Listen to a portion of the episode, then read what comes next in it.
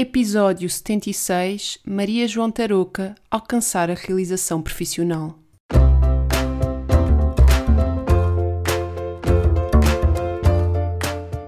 Olá, eu sou a Neuza e este é o Saltei do Sofá. Por aqui quero desafiar-te a trocares a insatisfação profissional por uma vida mais viva. Eu acredito que podemos viver das nossas paixões e quero que tu te juntes a mim nesta jornada. Vou trazer-te temas que te ajudem a conhecer-te melhor, quebrar os teus bloqueios internos e criares um negócio alinhado com quem és. Deixa-te inspirar. Olá, olá, sejam muito bem-vindos a mais um episódio do Saltei do Sofá. Espero que esteja tudo bem por aí e que estejam assim a sobreviver à intensidade deste ano. Este mês de fevereiro eu acho que as coisas vão começar a fluir mais e a termos uma capacidade de materializar maior, ou não estivéssemos numerologicamente no mês universal 8, e espero que seja o que, o que aconteça contigo. Então, se tu estás nesta jornada, se és empreendedor ou se estás nesta jornada de quereres começar a empreender ou de fazeres alguma mudança profissional, este é um excelente mês porque traz-nos aqui uma energia muito relacionada com o trabalho, com a concretização, com a materialização. Portanto, é um excelente mês para planear projetos e para trazer mesmo os projetos ao mundo. E se andas a pensar nisso, esta é uma excelente altura porque está assim uma energia mesmo de muita abundância e de muita concretização. Então, aproveita a onda e vamos lá tirar esses projetos da cabeça para o papel e do papel para o mundo. Porque sim, o mundo precisa daquilo que só tu podes oferecer, dos teus talentos únicos e hum, se tu ocupares o teu papel no mundo, estás a contribuir de forma global para que todos nós estejamos na posição certa. Porque muitas das vezes, quando nós ocupamos o lugar errado, significa que estamos a ocupar o lugar que é para outra pessoa e não para nós. Então, se olharmos desta perspectiva, acho que é interessante pensarmos que quando nós estamos num sítio que sabemos que não é para nós e que ainda por cima nos faz infeliz, nós não só estamos mal, como estamos a impedir que a pessoa que é suposto estar naquele lugar esteja. Então vamos, se não por nós, sendo aqui um bocadinho mais altruístas e pensando nos outros também, quando nós nos colocamos no sítio em que é suposto nós estarmos, estamos a contribuir não só para nós, mas para o mundo de forma geral. Porque libertando o nosso lugar para a pessoa certa, significa que essa pessoa também vai libertar o lugar onde está agora para a pessoa certa que é suposto estar no lugar dela. E é assim um efeito dominó extraordinário. Por isso, vamos lá aproveitar esta onda e começarmos a colocar naquele que é o nosso lugar e a desempenhar o papel que é o nosso papel neste mundo. Depois deste, desta introdução, que espero que dê aqui alguma motivação, vou apresentar a convidada de hoje, que é a Maria João Tarouca. A Maria João é coach de realização profissional, portanto, acho que ela iria concordar com isto que eu estou para aqui a dizer, porque o objetivo dela é que todos nós um, alcancemos também a nossa realização profissional, tal como ela fez, e ela hoje vem partilhar aqui uma jornada incrível, que é a jornada dela, um, na sua vida profissional e as suas constantes mudanças e a eterna busca por se sentir bem a fazer aquilo que fazia. E tem aqui tantos exemplos maravilhosos. A Maria João é assim uma multipotencial, tal como eu. Aliás, eu acho que nós somos quase uh, irmãs gêmeas em tantas coisas que nos identificam nas nossas histórias, temos mesmo muita coisa em comum. E um, eu acabei agora de editar o, o episódio e estava a ouvir um, pela segunda vez, não é? O, o, a partilha da Maria João e estava a pensar: fogo, isto é incrível, como ela estava a falar e eu sinto, consigo sentir aquilo que ela estava a dizer, porque também passei por muitas coisas que, que ela mencionou e nós de facto temos muitas coisas na nossa história que, que se cruzam e que são, e que são similares. Então, Maria João é sim uma pessoa com imensos talentos, que gosta de muita coisa e que também, tal como eu, nunca se permitiu estagnar na insatisfação. Então, sempre foi movida por esta força interna de querer alcançar a sua realização profissional e de estar bem e de gostar daquilo que faz, independentemente de, de todos os desafios, todas as mudanças que foram necessárias fazer. E eu acho que a história dela é mesmo extremamente inspiradora, sobretudo para quem está nesta fase a viver um grande momento de insatisfação e de incerteza. E vocês vão perceber que hum, os exemplos que ela dá também nos trazem esta clareza de que hum, há muitas formas de começar a empreender e há muitas formas de nós conseguirmos eh, chegar à nossa realização profissional sem ser necessariamente uh, vou-me despedir amanhã e um, começar um projeto que eu nem sei o quê.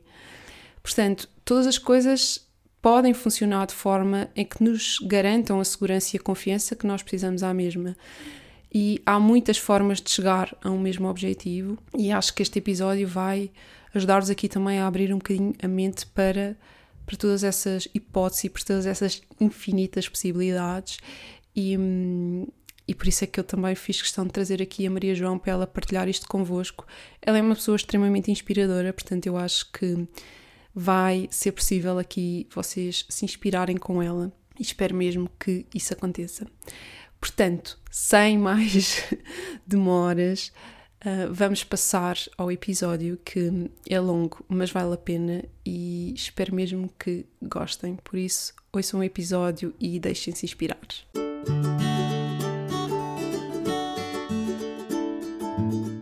Olá Maria João, muito obrigada por estares aqui a partilhar um bocadinho da tua história e da tua experiência com os ouvintes do Salteio do Sofá. E para começar, eu ia pedir-te para tu te apresentares, dizeres um bocadinho quem és e o que te move. Ok, olha, antes de mais, obrigado eu. Fico super feliz por poder participar neste, neste teu projeto, até porque uh, sou consumidora e, portanto, é, é, é uma honra para mim, para mim estar aqui hoje. Olha, quem sou e o que é que me move? Um, olha, sou uma miúda, no fundo é isso, sou uma miúda uh, de, de, de 34 anos, salvo erro. 34, sim, 34 anos, eu tenho dificuldade com datas. Um, que sou, no fundo, uma apaixonada pela vida, gosto muito, muito de viver. Um, talvez aquilo que mais me caracterize ou pelo menos que eu gosto de pensar que mais me caracteriza é, é, é gostar de sorrir e, e, e sorrir bastante.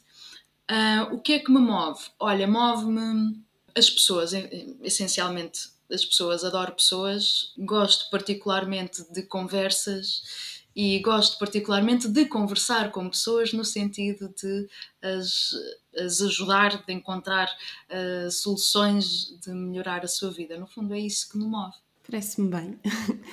olha, e o que é que neste momento tu fazes a nível profissional? Muito bem, olha, atualmente eu. Bem, dizer que, que, que eu tenho uh, mais do que uma carreira, digamos assim.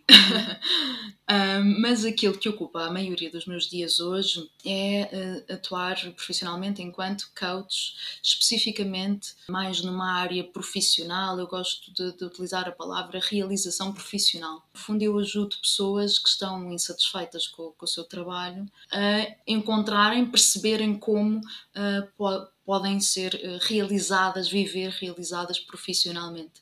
Seja descobrindo outras formas de trabalho, seja descobrindo como melhorar a sua satisfação no seu trabalho, seja adaptando ligeiramente o seu contexto profissional ou mesmo fazendo uma transição de carreira. Portanto, uh, no fundo, acompanho numa primeira fase processos de autoconhecimento, porque só acredito eu só através do autoconhecimento é que é que nós conseguimos perceber o que é que nos pode por um lado apaixonar fazer e por outro lado que, que talentos e competências é que nós temos que podemos pôr ao, ao serviço e depois também o que é que nos move, como tu perguntaste, não é? O que é que uhum. para cada um de nós é o motivo, pelo menos aquilo que nós escolhemos de alguma forma querer de tra trazer de diferente ao mundo.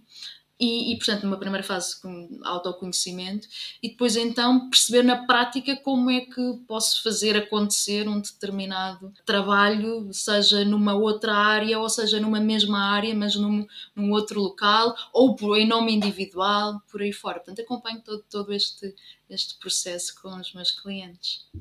Olha, e disseste aí que fazes mais coisas além disso, não é? É, Queres contar-nos um bocadinho que outras coisas são essas? Claro, com todo o gosto. Olha, hum, então eu tenho um, um co-work terapêutico, o Sente, em conjunto com a minha bela sócia e que calha a ser minha esposa também, Gisela de Sousa Henriques. A Gisela é a coordenadora do, do Sente, eh, tem vários pelouros, mas, mas um deles a área, a parte comercial também, mas essencialmente é ela que faz acontecer todos os dias o Sente.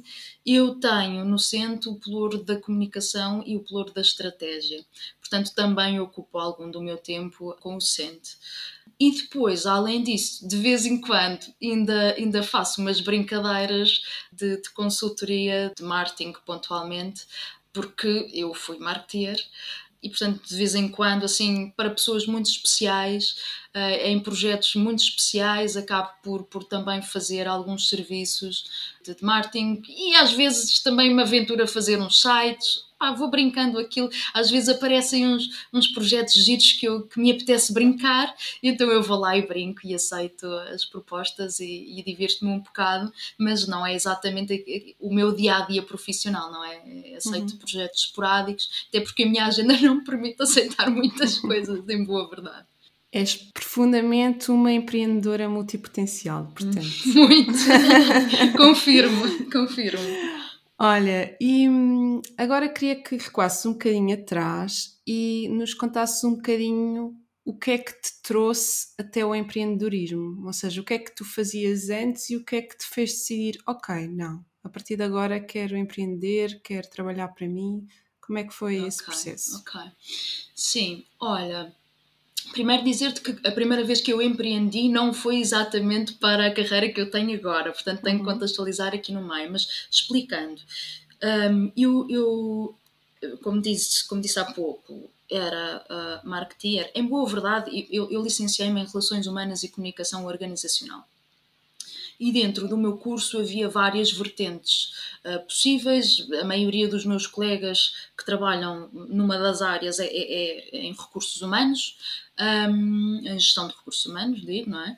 Uh, e há também depois a componente da comunicação, uh, organizacional ou não, porque nós temos comunicação no geral, não só organizacional. E durante o curso eu fiz questão de, de ir fazendo alguns estágios, um, porque queria muito, sempre tive um desejo muito grande de trabalhar. A parte profissional é muito importante para mim, desde, desde miúda, que, que me via enquanto profissional ativa e, portanto, estava com um desejo, com uma urgência muito grande de ir trabalhar. E, e, experimentei várias coisas e percebi rapidamente que aquilo que me apaixonava na área de gestão de recursos humanos era a área da motivação e da satisfação e que a maioria das empresas em Portugal não trabalham essas áreas da forma que eu achava que deveriam ser trabalhadas e que eu estava a aprender no curso também. Então, rapidamente eu percebi que uh, eu não queria trabalhar em gestão de recursos humanos para fazer processamento salarial durante toda a minha vida. E, portanto, eu tirei essa hipótese de parte e comecei a pensar mais na área da comunicação. Fiz alguns estágios, um deles no, no gabinete de imagem e comunicação do Instituto Politécnico, que gostei, mas que não, não morri de amores e pensei, ok, quero experimentar mais outras coisas. Depois fui fazer outro, outro estágio em marketing, e mais virado para o marketing marketing e disse, ok, isto é mais giro e decidi fazer uma, uma, um mestrado, candidatar-me para um mestrado em, em comunicação estratégica. E foi assim que eu vim para Lisboa, porque eu não disse, mas eu sou da Covilhã e, portanto, tenho que dizer que sou da Covilhã, que é para deixar aqui a marca da Covilhã. Uhum. Um, Licenciei-me em Leiria e nunca me passou pela cabeça vir para Lisboa, até porque tinha assim um bocadinho a versão. Bem, isto não é totalmente verdade, porque eu já tinha estudado em Lisboa antes, mas foi uma experiência algo traumática e, portanto, um, não me identifiquei muito com a cidade, com o espaço, com as pessoas e, e, portanto não me passava pela cabeça vir, vir para Lisboa novamente, mas tive a oportunidade de estudar numa, numa faculdade muito boa, na altura mais referenciada uh, na área em Portugal e tive a felicidade também de ganhar uma bolsa de mérito e portanto achei que era uma oportunidade única uh, de poder vir fazer um, um, mestrado sem, sem pagar propinas e por isso vi, optei por vir para, para Lisboa. E quando vim para cá, pensei, eu quero ir trabalhar, queres trabalhar uh, já, não quero só ficar a fazer mestrado, porque eu de lá está tinha esta urgência de trabalho, não é? E comecei à procura um, e aceitei logo assim as primeiras coisas que, que me apareceram e rapidamente me apareceu um projeto que estava a começar, portanto, uh, ao fim e ao cabo, eu não fui empreendedora logo, mas uh, comecei a desenvolver um projeto de raiz. Fui contratada para desenvolver um projeto de raiz que não era meu, mas que estava a ser, ao fim e ao cabo, um bebê meu. Um, no entanto, eu estava na altura, rapidamente me vi muito insatisfeita por várias razões. Primeiro, hoje à distância consigo olhar para trás e perceber as razões. Na altura não, não, não tinha essa clareza. Um, primeiro porque eu não acreditava no projeto.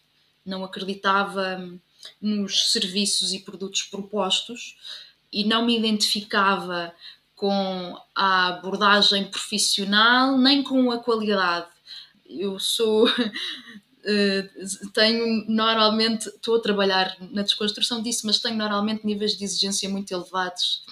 E, e portanto na altura eu achava que, que, que, aquilo que se estava a construir não correspondia à exigência que eu gostaria que, que tivesse, mas eu também não sabia fazer assim tão diferente porque estava, tinha acabado de sair de uma licenciatura, não tinha praticamente experiência profissional, além dos vários estágios que tinha feito e portanto estava insatisfeita por esse motivo e, e, por outro lado porque hoje percebo que precisava de, um, de mentoria, precisava de alguém naquela fase, não é? A sair da, da, da, da, faculdade, precisava de alguém que me ajudasse a construir aquilo e não tive. Portanto, fui um bocadinho atirada aos lobos de olha, desenrasca-te, monta este projeto, estás a ser contratada para montar este projeto aprendi muitas coisas, um, autodidata, mas aprendi muitas coisas, porque lá está, tive que me desenrascar e queria que aquilo fosse bem sucedido, mas havia uma insatisfação muito grande em mim. E, e lembro-me que nos primeiros, talvez no primeiro ano, que mandei muitos currículos, tive até uma fase completamente obcecada por encontrar um outro trabalho. Fui a muitas entrevistas e nada estava a acontecer e estava muito, muito frustrada. E então aconteceu uma coisa que é um clichê, mas que, que aconteceu comigo. Uh, fiz uma viagem até à Ásia, fui, fui na altura uh, fazer uma viagem a Macau e depois à Malásia. E nessa viagem tomei uma decisão. Decidi que ia parar de procurar trabalho e que já que eu tinha trabalho neste momento, tinha que me de alguma forma sentir grata por isso, porque havia muitas pessoas. Ah, contextualização, eu começo a trabalhar em 2008, 2009, portanto, crise, pico da crise, não é?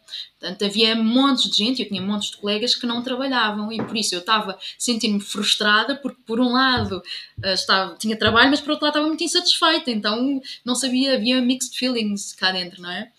E, e então talvez inspirada pelo budismo uh, que, que, paira naqueles países, um, pensei, ok, vou, vou parar de, de, procurar outras coisas, vou aceitar aquilo que eu tenho e vou dar o meu melhor.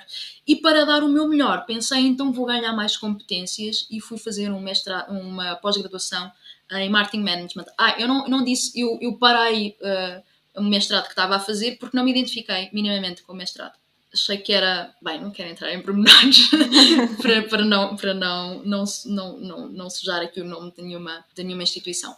Mas não me identifiquei com, com, com o mestrado e, portanto, mais tarde decidi então fazer uma pós-graduação em Marketing Management que me ajudou imenso e pensei, tipo, fiz um plano na altura que foi, ok, vou ganhar mais competências, vou formar-me melhor, ganhar mais ferramentas, aceitar aquilo que estou a fazer neste momento e durante a parte de formação vou dar o meu melhor neste projeto e vou tentar alavancar ao máximo uh, aquilo que está a acontecer, este negócio, mas assim que eu terminar, então aí eu vou procurar novamente trabalho, já com outra perspectiva, com, com outra ideia também do que é que eu queria.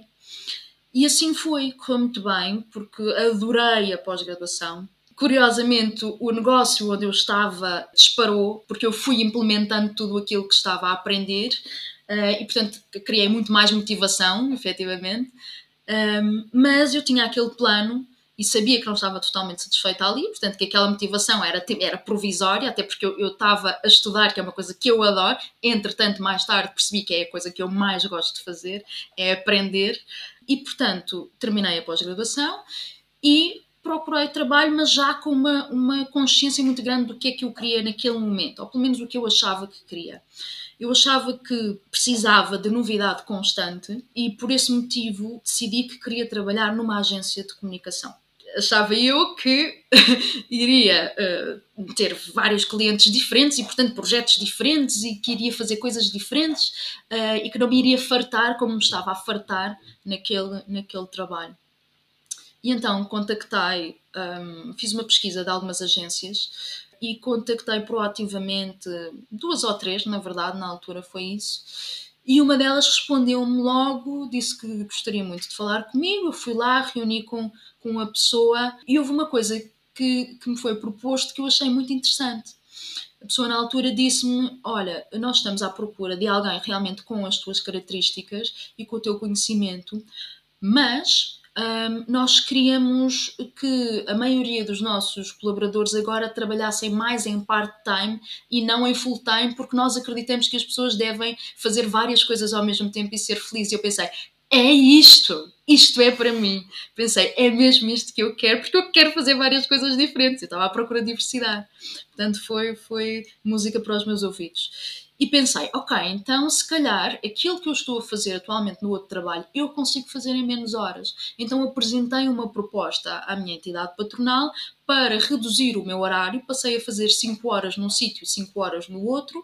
E, portanto, fiquei com dois part-times e, portanto, trabalhava 10 horas, mas eu adoro trabalhar, portanto, sempre adorei, isso não era problema para mim. E assim foi. Só que, passado poucos meses, da, daquele entusiasmo inicial de, de conhecer, de saber, não sei o quê, estava muito interessada no princípio, voltei a sentir-me insatisfeita, voltou a aparecer a desmotivação.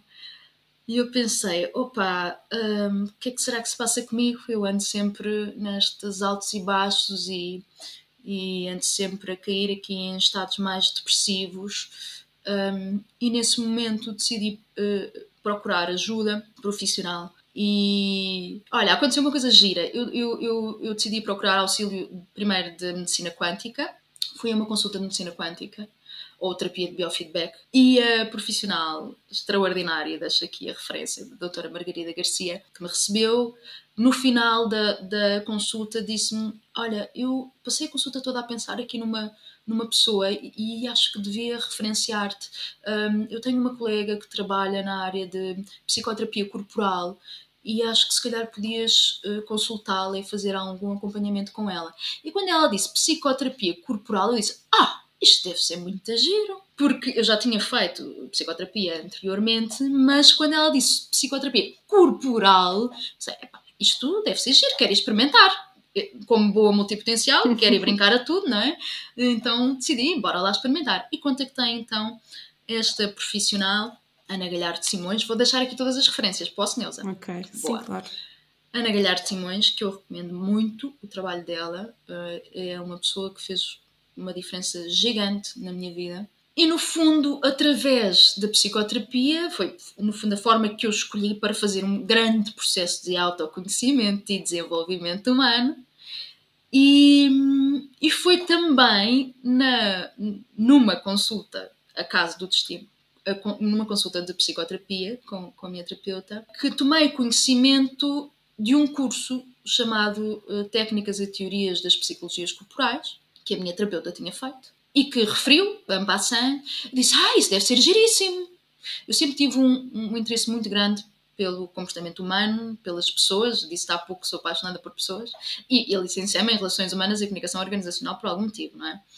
Um, e quando ela disse aquilo, eu disse: Ah, isto deve ser muito agir. E ela disse: Olha, se calhar era um curso muito giro para tu fazeres, numa perspectiva de desenvolvimento, porque é um curso muito, muito vivencial. Mais uma vez ela disse o que eu queria ouvir. Cheguei a casa e fui investigar tudo e mais alguma coisa sobre aquele curso. Achei extraordinário e nesse mesmo dia decidi: eu vou fazer este curso.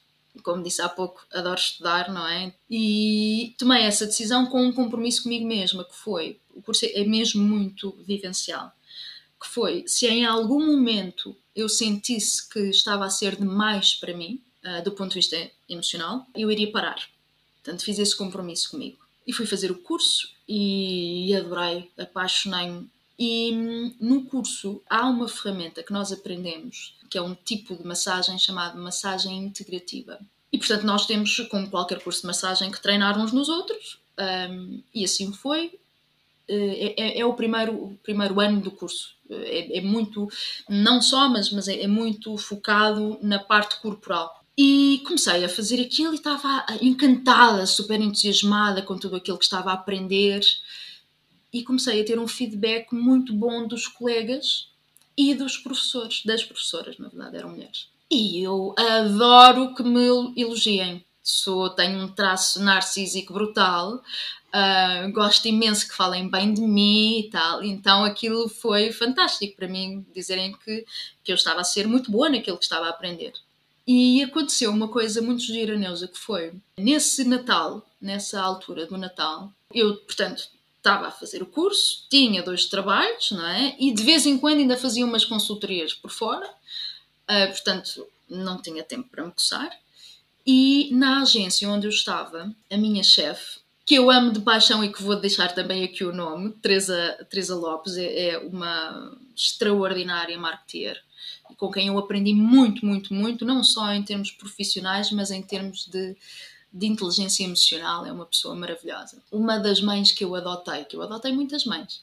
E, e a minha chefe lembra-se no dia anterior ao jantar Natal da empresa de dizer que todas as pessoas, eh, todos os colaboradores, teriam que oferecer um presente de Natal no jantar, aquele clássico da troca de uhum. presentes, uhum. não é? No jantar da empresa, mas que ninguém podia gastar dinheiro com o presente.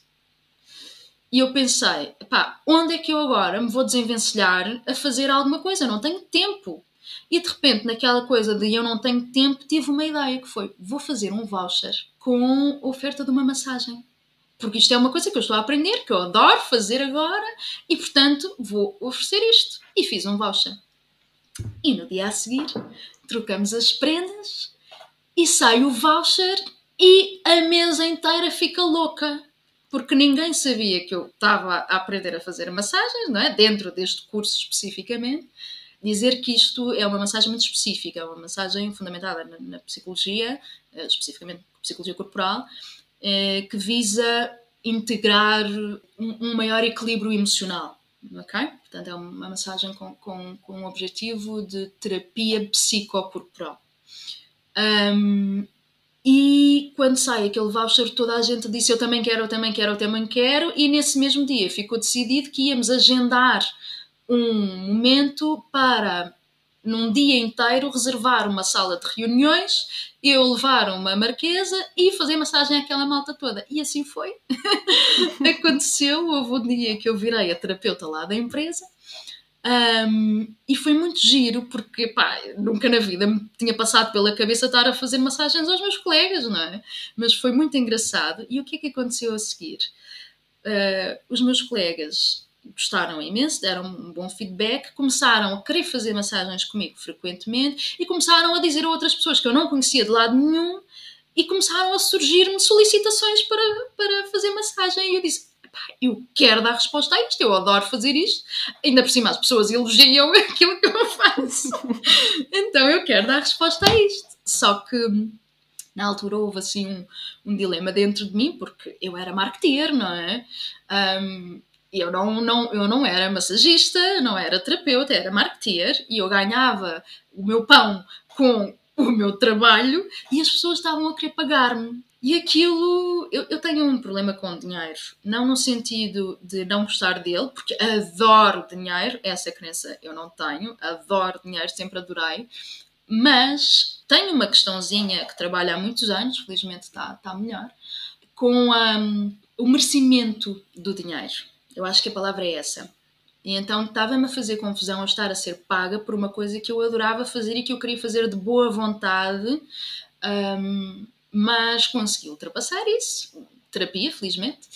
E, e avancei em dar resposta a esses pedidos. Na altura, decidi procurar um sítio onde pudesse alugar à hora só para dar resposta a essas solicitações, e à medida que ia fazendo isso, criou-se um desejo gigante de mim, dentro de mim, uh, no sentido de pá, querer fazer aquilo mais vezes, não é?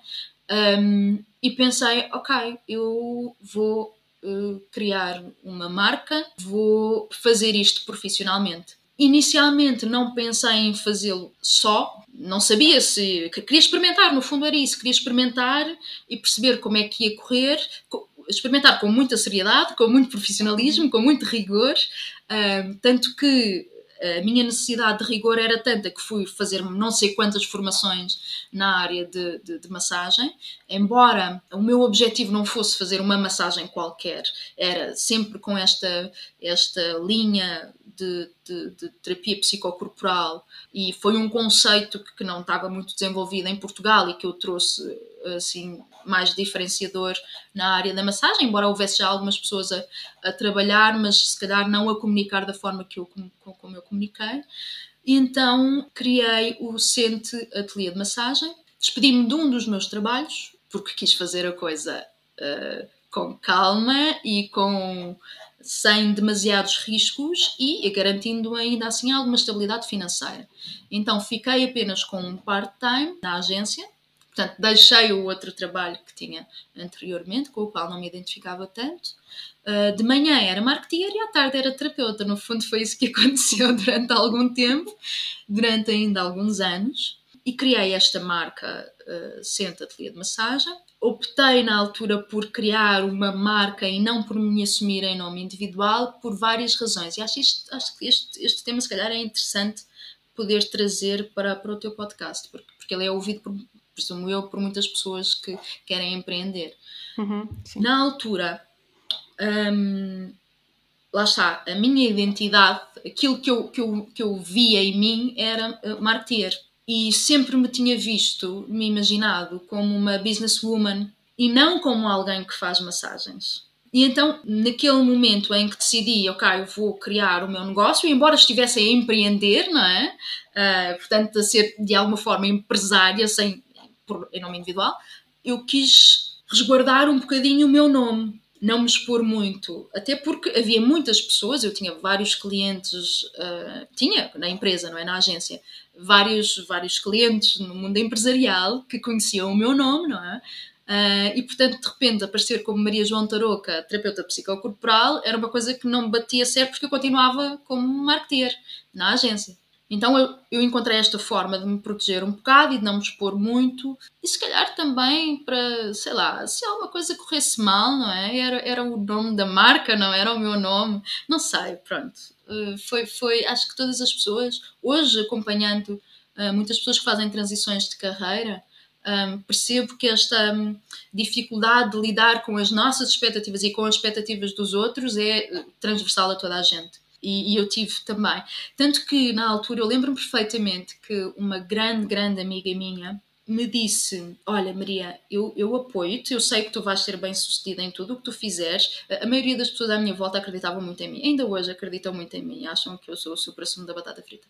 Um, e, e ela disse-me: Eu acredito imenso, dou-te todo o meu apoio, mas não faças só isso. Esse não faças só isso, eu percebi que vinha de um sítio de de amor, de cuidado, de, de preocupação. Mas quando tu dizes a alguém que está a, a, mudar de carreira, não faças só isso, subjacente está uma mensagem de isso não vai dar certo, ou isso pode não dar certo. E não é isso que tu precisas de ouvir na altura, não é?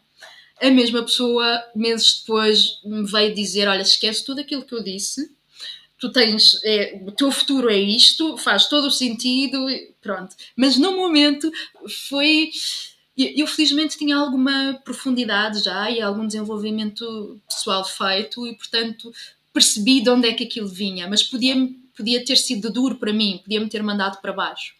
Um, felizmente não aconteceu. Mas pronto, então empreendi pela primeira vez com o Centro Ateliê de Massagem, comecei a trabalhar num único sítio e depois quis trabalhar em mais locais, então cheguei a uma fase em que trabalhava em cinco clínicas diferentes, sob a minha marca, mas uh, em cinco clínicas diferentes, na linha. Ah, eu não disse, eu vivo em Oeiras. Uh, e o, o Sente Co-work terapêutico um, é em Carcavelos. E portanto eu, eu, fazia na altura cinco sítios, cinco clínicas em, em, na linha de Cascais. E no meio disto, uh, eu, eu adoro, como já disse, aprender, fui fazendo muitas formações, fui sempre uh, querendo oferecer o melhor serviço possível e, e, portanto, fui estudando muito e a determinada altura portanto, eu trabalhava em contexto clínico essencialmente e, e, e, trabalhava muito de uma forma interdisciplinar com naturopatas, com terapeutas de medicina chinesa, osteopatas, olha, medicina quântica. A, a, clínica onde eu fui fazer medicina quântica foi uma das clínicas onde eu vinha trabalhar. Na altura, a Clínica da Vinci e agora Cascais Clinical Center. Foi um dos sítios onde eu, onde eu fui trabalhar. E então estava muito na área da saúde, não é? Um, e uma das coisas que eu sempre, sempre acreditei muito desde miúda, tanto que eu não disse há pouco, mas a primeira ah, disse, disse, disse que tinha, tinha, estudado em Lisboa, não é? No princípio. A primeira, o primeiro curso que eu pensei em fazer com 17 anos, quando terminei o secundário, foi naturopatia e vim para Lisboa estudar naturopatia. Mas houve uma data de coisas com as quais eu não me identifiquei e saí depois então fui para, para Líria. E portanto estava a regressar novamente ao mundo da saúde, nomeadamente às, às terapêuticas não convencionais e acreditava muito, sempre acreditei muito no poder, mas com aspas aéreas, no poder dos alimentos, ah, na, na potencialidade curativa. E quando eu falo curativa, não é só fisicamente, uh, é também emocionalmente e mentalmente, dos alimentos. E essa era uma área que eu tinha muita curiosidade também e que eu queria saber mais. E então, a determinada altura, decidi fazer um curso de health coaching, de coaching na área da saúde. Na verdade, o curso uh, é, um, é, um, curso de um instituto dos Estados Unidos, uh, que traduzindo uh, se chama Coaching em Saúde e Nutrição Integrativa. Portanto, tinha um foco muito grande na área da nutrição.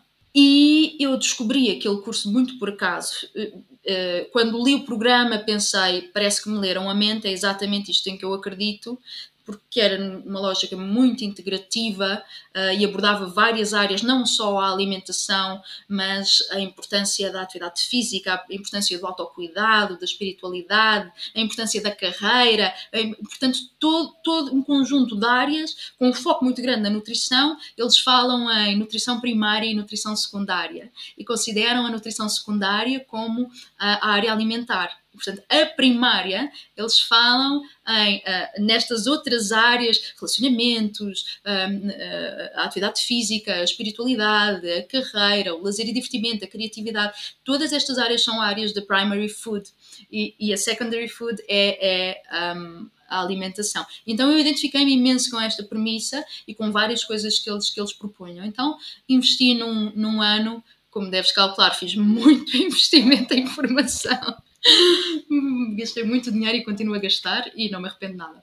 Um, e investi nessa formação. E, e, aí tive, pela primeira vez, contacto com uma palavra que eu nunca tinha ouvido, o que é coaching, ali numa linha de saúde. E eu pensei, pá, eu identifico-me imenso com esta forma de trabalhar, com a forma que eles propunham, de coach, acho isto muito agir, identifico-me muito, temos aqui muitas ferramentas para trabalhar, tem uma, uma lógica estruturada e tal, então vou integrar isto no meu negócio e vou oferecer isto aos meus clientes. Só que aconteceu uma coisa dentro de mim, que foi, eu não me senti, eu, eu respeitava tanto, tanto, tanto a área da saúde, como respeito, muito. Apesar de ter muita formação, apesar de hoje saber que já tinha muitas competências, eu não achava que, estava, que estivesse à altura para comunicar e para me assumir enquanto coach na área da saúde.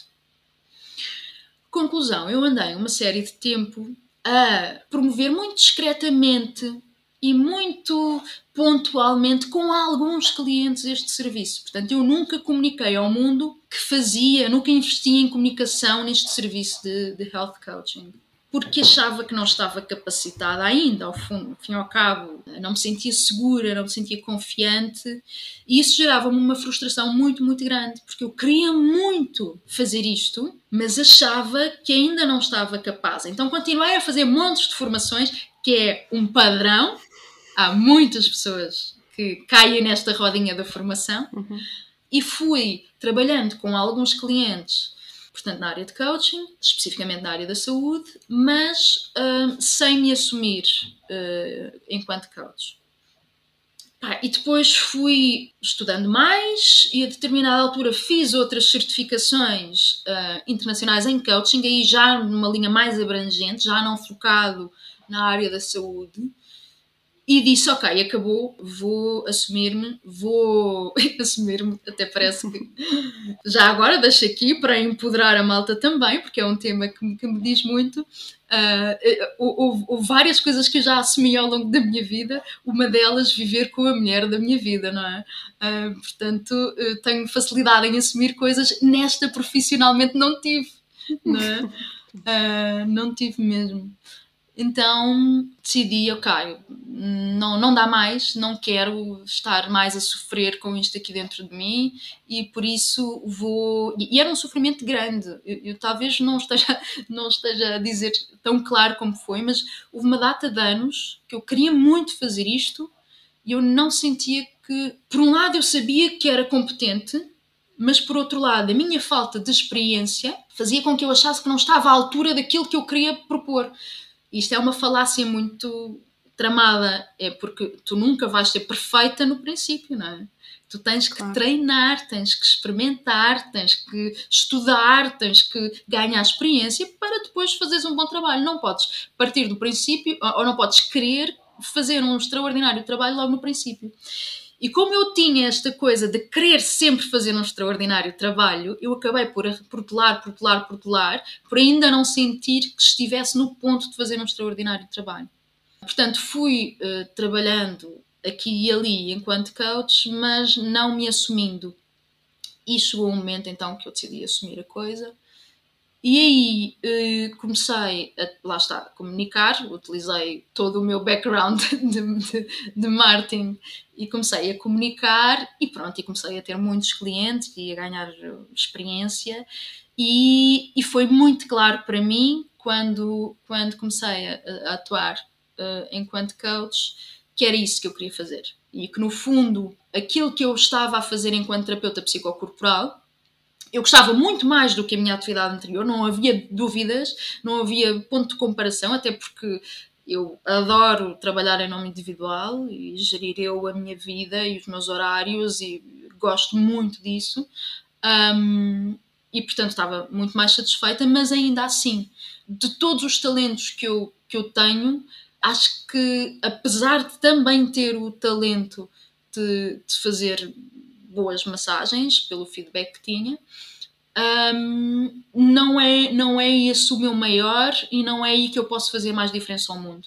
E, portanto, acabei por fazer uma nova transição de carreira um, para só trabalhando enquanto coach e depois, mais tarde, acabei por, por me dedicar mais à parte de coaching de uh, satisfação, realização profissional e carreira.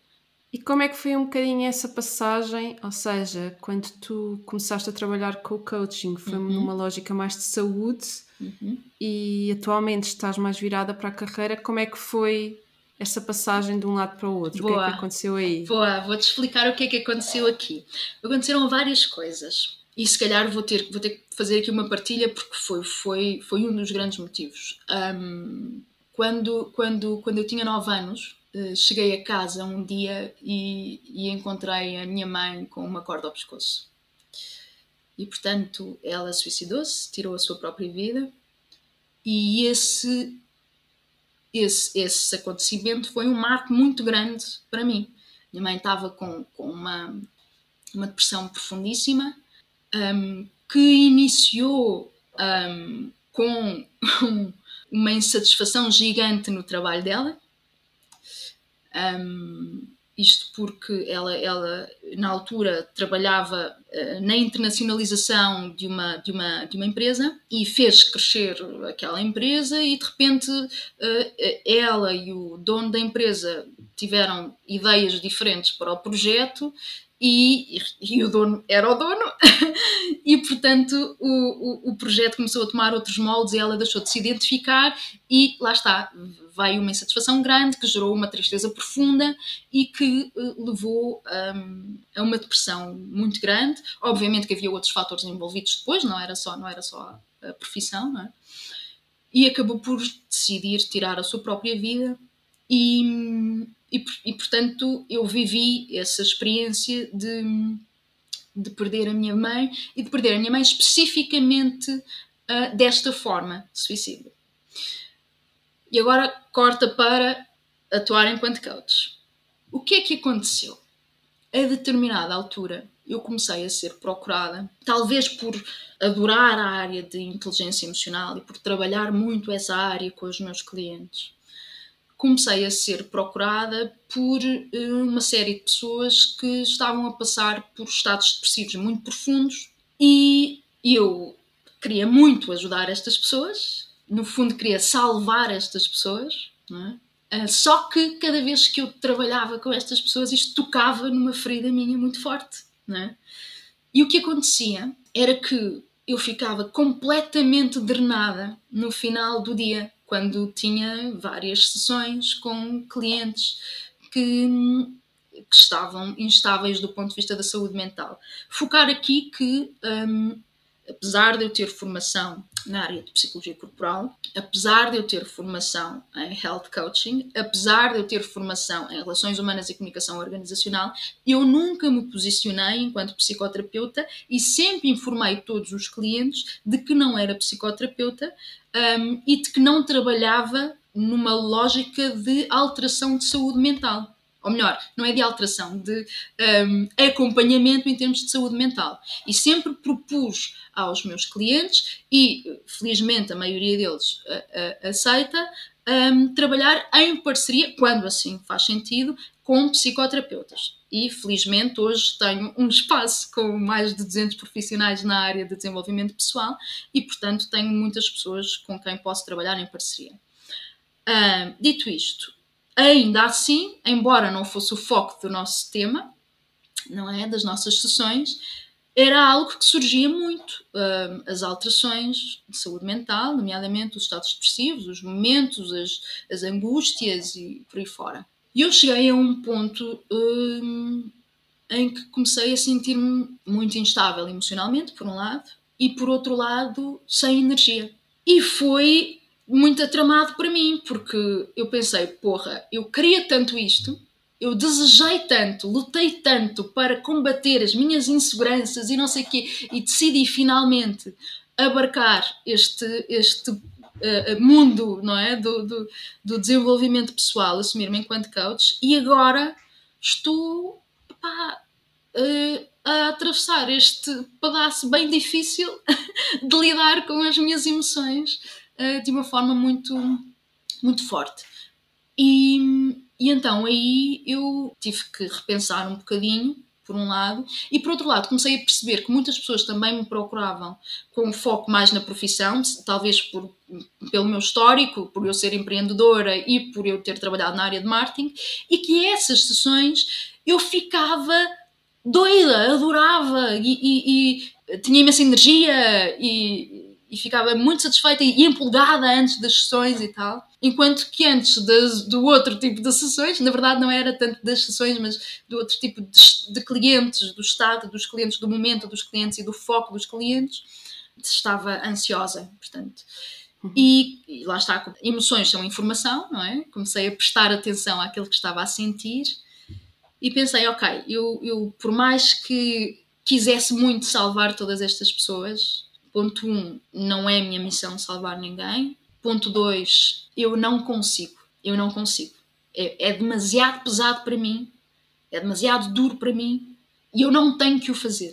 E há muitas pessoas extraordinárias com imensas capacidades para o fazer. E portanto, como mexia muito, muito comigo, eu comecei a olhar eh, para isto e, e a repensar e, e, e, pronto, e depois mais uma vez comecei a estudar mais a área de propósito, uh, fiz e continuo a fazer cursos uh, na área de coaching de, de, propósito de vida e coaching de carreira. E, e, percebi claramente, ok, eu adoro isto e sou boa nisto, um, tenho realmente capacidade. Para mim era claro que o que eu tinha de fazer, ou pelo menos uma das coisas que eu tinha de fazer, porque eu faço muitas, mas uma das coisas que eu tinha de fazer era ser coach, porque eu adoro isto e, e acho que sou boa coach. Agora, dentro do coaching há muitas áreas, então eu decidi nesta fase fazer isto. Não sei se amanhã vou estar a fazer isto ou outra coisa qualquer e estou tranquilíssima em relação a isso, sabes? Porque a vida é pá, é, traz-nos muitas coisas diferentes e eu estou completamente aberta para, para fazer várias coisas. Não tenho, não, não me fecho nada em caixinhas. Eu sou muitas coisas, não sou só uma, por isso estou tranquila. Acho engraçado porque tu, ao estares a trabalhar mais na, na questão da realização profissional e da satisfação profissional, uh, no fundo também estás a trabalhar mais numa prevenção Exatamente. que as pessoas cheguem a esses estados emocionais mais depressivos. É? Exatamente. É? é isso mesmo. E isso é muito consciente em mim, sabes? Um, porque eu quero atuar aí. Eu, uh, só que não quero atuar no tratamento. Não quero, não, não quero é que as pessoas lá cheguem. e felizmente hoje temos tantas ferramentas.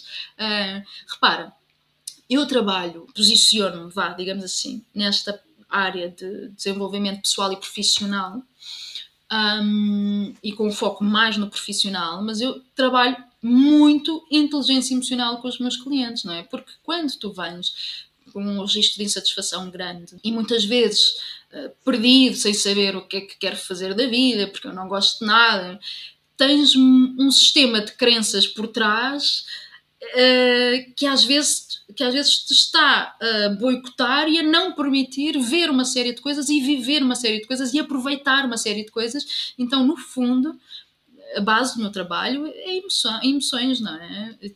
Também tenho muitas estratégias, obviamente, uh, práticas de, de, identificação de propósito e depois de uh, transição de carreira e eventualmente de empreender, de criação de negócio, mas um, eu acho que o ponto onde eu faço mais diferença na área em que eu estou é a parte emocional. Uh, acho que é isso que me diferencia.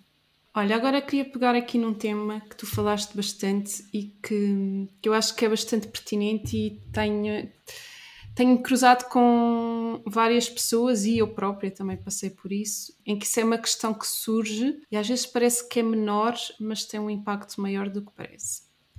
Que é muito esta questão da nossa identidade profissional.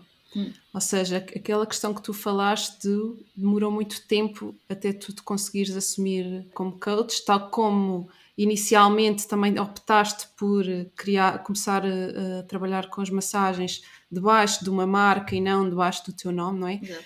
Porque aquilo que, aquilo que é a nossa profissão e aquilo que nós dizemos que fazemos, na nossa sociedade está muito conotado com a nossa identidade e com uhum. aquilo que nós somos, não é? As pessoas, muitas das vezes, quando perguntamos, uh, dizemos à pessoa para se apresentar, a primeira coisa que ela diz é, é a profissão, não é? Uhum. E normalmente ela não diz que faz determinada coisa, ela diz uh, sou contabilista, sou médico, sou advogado, sou uhum. o que é que seja, não é?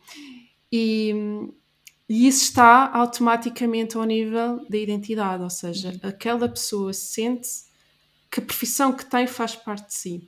E é engraçado que eu, quando comecei a trabalhar como coach, durante muito tempo, eu não era capaz de dizer eu sou coach. Uhum. Porque lá está, acho que sofri um bocado esta questão de legitimização, ou seja, quem era eu, não é? Que também vinha de uma uhum. área totalmente diferente para ser coach embora tivesse a desempenhar esse, esse trabalho. E ao mesmo tempo, acho que tinha uma série de crenças dentro de mim sobre o que é que significava ser coach, quase como fosse uma espécie de não me identifico propriamente com isto, porque venho de uma área totalmente diferente e quase como se fosse uma vergonha. Uhum. Não sei, é que um sentimento sim, sim. estranho. Eu isso é? também. E surge muito nesta questão, sobretudo para quem é multipotencial. Eu defendo muito que nós podemos criar um negócio que conjugue várias coisas diferentes e que não seja uma coisa específica. E o que é que isto acontece? Acontece que uh, quando nós fazemos uma coisa que é diferente, não é? E que conjuga várias coisas, não há propriamente uma profissão, não é? Um nome que designa aquilo. Então, nós começamos a fazer um trabalho e de repente fica aquele momento de, ok, então eu agora faço isto, mas eu sou o quê? Uhum. Não como é? é que eu me apresento, não é? Como é que eu, como é, como é que eu escrevo na, na, coisa das finanças? Exatamente. Parece uma coisa menor, mas para muitas pessoas fica aquele vazio porque nós estamos super habituados a colocar o que fazemos e a nossa profissão ao nível da identidade, não é? Então é quase como, então agora não sou nada, o que, o que é que eu sou? E ficamos ali um bocadinho perdidos. E eu sei que isto muitas das vezes é um fator que, que cria um bloqueio às pessoas de fazerem determinadas mudanças profissionais. E o que eu queria perceber aqui contigo, não é? Que tu passaste por isso e conseguiste assumir-te enquanto coach e avançar, não é? E uhum. hoje estás aí e, e a trabalhar enquanto coach sem qualquer problema. Perceber se tu acabaste por identificar algumas estratégias ou algumas formas para que fosse mais fácil incorporar isso e assumires isso para ti. Hum. Sim, olha, houve, houve várias coisas um, mais tarde digo mais tarde, a identificação das estratégias, não é? Só, só, percebi que me ajudou mais tarde. Ainda que eu tenha que dizer também que eu, talvez pela minha irreverência desde criança, uh, eu tenho um lado de mim muito, muito confiante.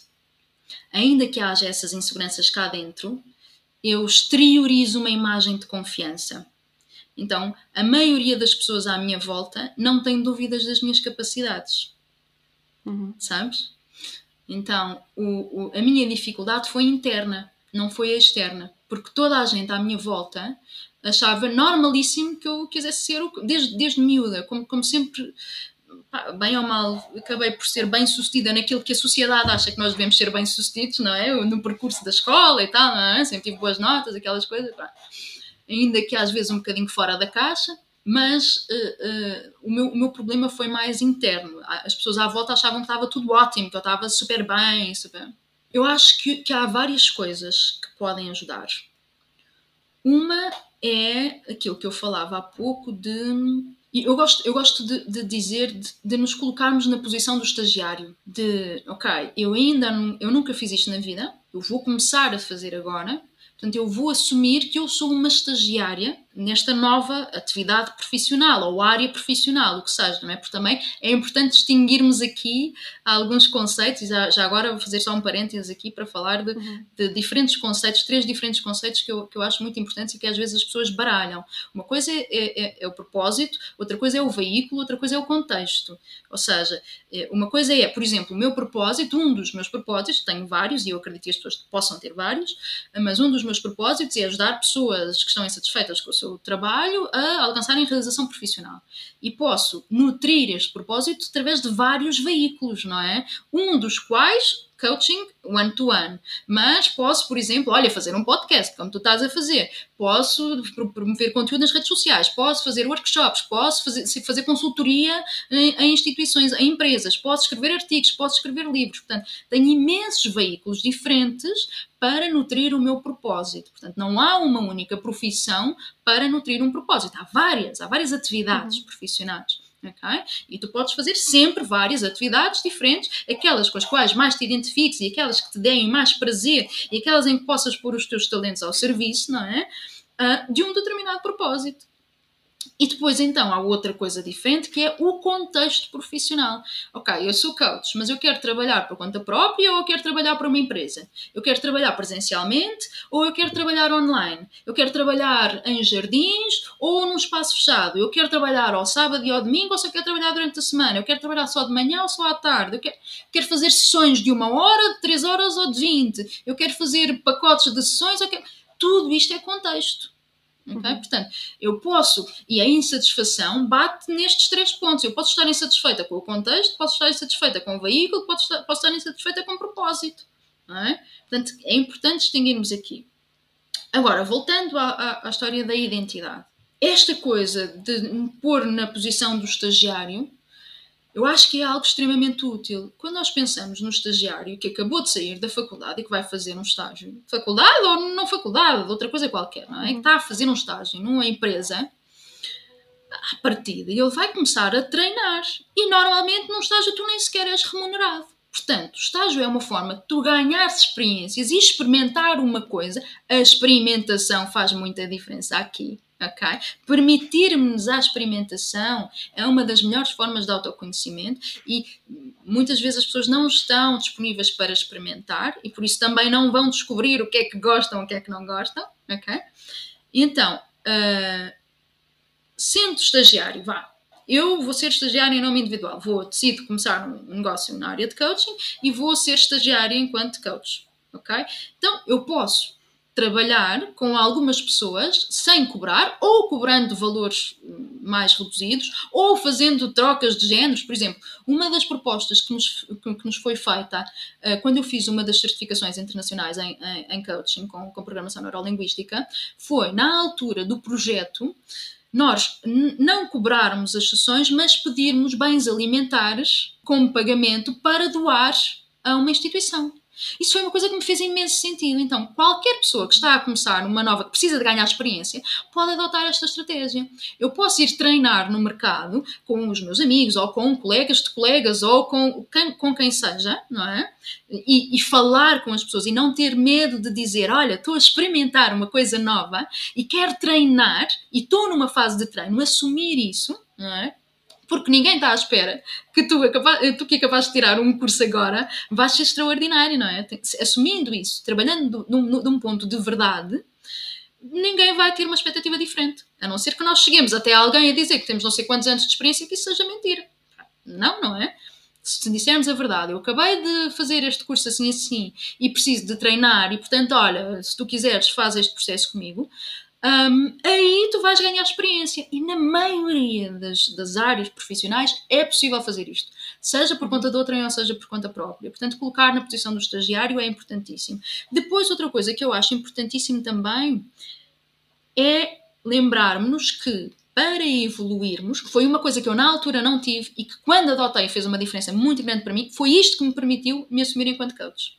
Foi, foi esta coisa que eu vou dizer agora, que é nós queremos ser bons, ou alguns de nós querem ser bons, nem todos querem, mas alguns de nós querem ser bons e eu queria. Mas não vamos ser bons ao princípio e temos que aceitar isso. Não vamos ser bons, porque estamos a começar, ainda não experimentamos, ainda não treinamos o suficiente, não vamos ser bons. Partimos do princípio que vamos errar, torna tudo muito mais leve. Aceitar o erro, abraçar o erro. Porque, e o que fez uma grande diferença para mim foi pensar: ok, eu só vou evoluir, eu quero evoluir, eu quero ser boa, mas eu só vou evoluir se me permitir errar. E quando eu compreendi que o erro é um, um passo, uma escada para a evolução, fez uma diferença muito grande para mim. Então, Uh, eu não construí a minha identidade de coaching ao constalar de dedos. Eu fui dizendo às pessoas: olha, eu fiz este curso, eu quero treinar um bocadinho, vem treinar comigo e aos poucos fui-me sentindo mais confiante. Lá está, entra na parte da preparação. É? A preparação não é só ir fazer uma formação.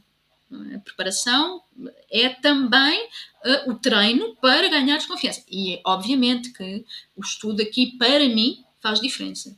Porque a maioria das pessoas não se sentem capacitadas no final de uma formação porque se calhar não estudaram o suficiente também. Porque passares na formação não indica que saibas efetivamente os conteúdos que deste na formação, não é? Nós sabemos que a maioria de nós faz a formação, nos, nos, durante os, os, dias seguintes à formação ainda tem coisas frescas na cabeça, se não treina durante alguns meses, se não estuda durante alguns meses, aquilo não vai ficar lá sedimentado. Então o estudo é importante para ganhar desconfiança. O estudo é importante para dominar as ferramentas que necessitas na tua atividade para poderes experimentar. Vais experimentar, sedimentas, ganhas experiência. Ganhas experiência, ganhas confiança. Ganhas confiança, já consegues assumir-te. Faz sentido para ti, Neuza? Sim, sim, sim. Portanto, esta foi uma das coisas que me ajudou muito. Olha, deixa-me dizer-te uma coisa, porque eu não referi há pouco, mas quando estava a ouvir, lembrei-me que isto talvez seja importante. Eu estive durante ainda alguns anos marketeer e terapeuta ao mesmo tempo. E foi muito difícil para mim tomar coragem para me despedir. E o meu negócio até estava a crescer, não estava a crescer tanto como eu gostaria. Porquê? Porque a minha energia não estava toda focada no meu negócio, não é? Eu estava a dividir metade do meu tempo com outro projeto e, portanto, não, nunca poderia fazer crescer tanto o meu negócio como se me dedicasse a 100% a ele, não é? Isso também foi uma aprendizagem posterior, eu não tinha essa consciência. Quando eu me despedi, Neuza, nesse mesmo mês, o meu negócio duplicou de faturação. E nunca mais baixou daí. Continuou a subir sempre. Porquê? Porque eu me dediquei ao meu negócio. Estás a ver? Muito mais. O que é que aconteceu que fez toda a diferença para mim para eu me despedir? Para eu ganhar coragem para me despedir. No fundo, só faltava era coragem, ok? Porque havia uma data de medos que há sempre, oh, não é sempre, uhum. nem toda a gente tem estes medos, mas é frequente as pessoas pensarem, ok, se eu não tenho dinheiro suficiente, e se isto corre mal, e depois o que é que vai acontecer, e se eu fracasso, e o que é que as pessoas vão pensar, e o que é que eu vou pensar, e como é que tudo isto vem à cabeça, não é? E eu também tive. E o que é que fez de imensa diferença para mim? Ver como o universo é muito giro. Então, a minha empresa, a, na agência onde eu estava, decidiu perguntar-me se eu queria ir fazer um, ciclo de conferências, queria participar num ciclo de conferências que se chama Academia de Marketing, promovido pela um, Associação Portuguesa de Marketing. E eu disse, claro, eu que adoro aprender, que adoro palestras, que adoro conhecimento, que adoro este tipo de interação, claro, nem pensei duas vezes. E quando eu fui ver o programa, aquilo eram bem, uns três ou quatro dias, e o tema era empreender. E eu pensei, yeah, claro que vou, não é? Obviamente que vou. Portanto, eu tive quatro dias a levar de manhã ao final do dia com malta a dizer-me eu estava numa empresa, despedi-me do meu negócio, fiz o meu, despedi-me da empresa, fiz o meu negócio e agora este é o meu projeto. Portanto, levei uma esfrega brutal. Pá, e ao segundo dia assisti a uma palestra. Não sei se tu conheces, tu conheces o André Rabané, da Torque. Sim, sim, sim, sim. Assisti a uma palestra do André. E no meio da palestra eu tomei a decisão. Disse, pá, não, não dá. Eu, isto era uma sexta, uma quinta, e eu disse, na segunda-feira vou-me despedir. Porque era o, o, dia seguinte que eu iria ao escritório, porque eu estava fora do escritório por causa da, das conferências, não é? E passei o fim de semana com dores de barriga, não é? a pensar, ok, agora como é que eu vou fazer isto? O que é que eu vou dizer? Ah, ah, pronto, lá me consciencializei. E na segunda-feira tive a conversa.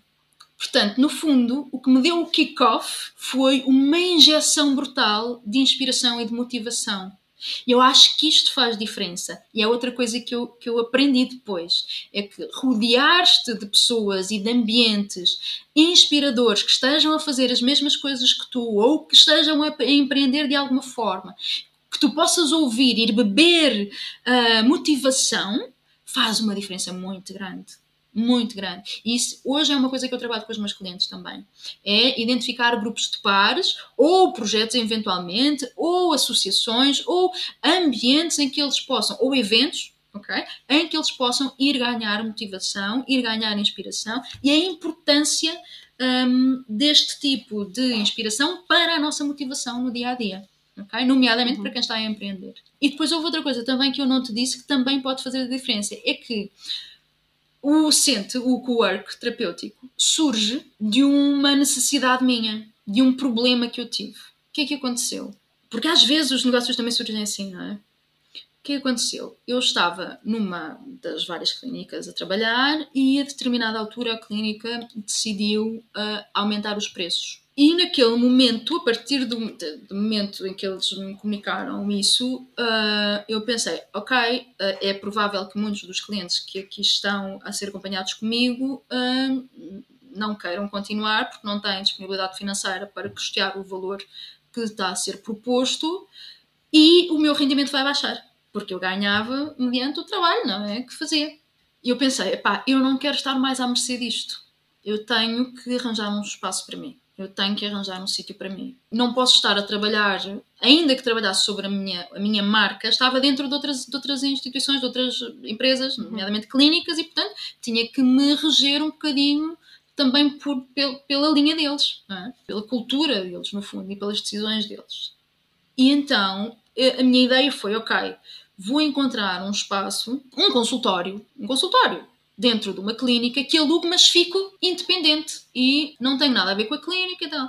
E quando comecei à procura, percebi que das duas uma, ou era tudo muito, muito frio em termos de imagem, muito clínica e eu não me identificava nada com aquilo, ou era tudo um bocadinho vão de escada e eu tinha níveis de exigência de profissionalismo uh, e de imagem um bocadinho diferentes daquilo que estava a encontrar. Uh, e até havia alguns espaços, e há, o centro não é o único espaço deste, deste tipo, há outros espaços, não é? Mas daquilo que eu vi, senti sempre que a decoração era toda um bocadinho OLX, uma peça daqui, outra peça dali, um, que havia pouco, pouco, pouco organização, pouco profissionalismo um, na forma como se atuava, não me identificava muito com aquilo. E há um dia que eu vou para a minha terapia normal e estou a dizer à minha terapeuta, pá, não sei quê, não estou conseguindo encontrar nada, nada. e ela diz-me, pá, Maria, mas porquê é que não querias tu isso? Disse, pois, isso eu já, já pensei, só que eu não quero passar a minha vida a gerir espaços. Eu quero ser terapeuta, não quero gerir espaços. E quando eu disse isto, naquele preciso momento eu lembrei-me: espera, a minha mulher tem todo o know-how de gestão de espaços e gestão de pessoas que é necessário para este negócio. E fiquei tipo, explodiu uma coisa dentro da minha cabeça. Cheguei a casa logo a seguir à terapia e disse à minha mulher: Olha, tiveste ideia assim, assim, assim, assim, assim, assim, tu alinhas comigo? E ela disse: Alinho. Pronto, em três meses abrimos o centro. Fizemos uma, um estudo profundo do que existia, avaliámos a concorrência, definimos o que é que queríamos que acontecesse, definimos e depois aí tivemos uma vantagem grande que é eu tinha experiência de trabalhar em várias clínicas, em vários espaços diferentes, é? sabia mais ou menos o que é que, que, é que o mercado oferecia, sabia o que é que o mercado, a meu ver, à luz daquilo em que eu acredito, tinha em falta, não é? E juntámos aqui uma data de uh, princípios que eram aqueles pelos quais nós, nós nos regíamos e acreditávamos, e assim surgiu o CENTE, que hoje uh, tem, como disse há pouco, mais de 200 profissionais a trabalhar lá e é um projeto que eu me orgulho muito, mesmo, muito. Que bom, que bom, super interessante. Olha, hum, agora queria perguntar-te ao longo da tua jornada enquanto empreendedora, quais têm sido os principais desafios que tens encontrado? Olha, no princípio, quando eu criei, lá está o primeiro negócio, o Centro Ateliê de Massagem, embora eu, eu hoje, olhando para trás, acho que não foi assim, mas na altura, quando tu estás lá, tens uma percepção completamente diferente. Então, a minha maior dificuldade no princípio foi um, na aquisição de clientes. Sendo que eu tenho consciência que a minha progressão foi muito mais rápida do que a maioria dos empreendedores nesta área de terapias uh, não convencionais. Hoje eu sei disso, na altura não sabia, e eu sempre tive uma urgência em tudo, em tudo na minha vida. Tenho esta urgência comigo, tenho uma velocidade muito rápida e, portanto, quero sempre que as coisas aconteçam muito rápido. E, portanto, na altura para mim foi difícil lidar com o facto de uh, não estar, o negócio não estar a crescer à velocidade que eu queria e uh, lidar com a tentativa e erro. Lidar com as 20 mil estratégias de comunicação, por exemplo, que eu fui imaginando e, e pondo em prática, e com o fracasso de cada uma delas. E, portanto, isso, isso foi, foi difícil no princípio. Uh, depois, lá está, tentativa e erro, tentativa e erro, testei uma data de coisas e percebi o que é que funcionava para mim, para os meus negócios, para o meu negócio na altura, e depois repliquei para todos os outros e continua a funcionar, funcionar muito bem uh, em termos de estratégias de comunicação uh, e de angariação de clientes. Portanto, esse foi um ponto. Outro ponto que foi muito, e se calhar mais ainda desafiante para mim, foi. Portanto, como eu te disse, eu trabalhava em dois, em dois trabalhos, não é?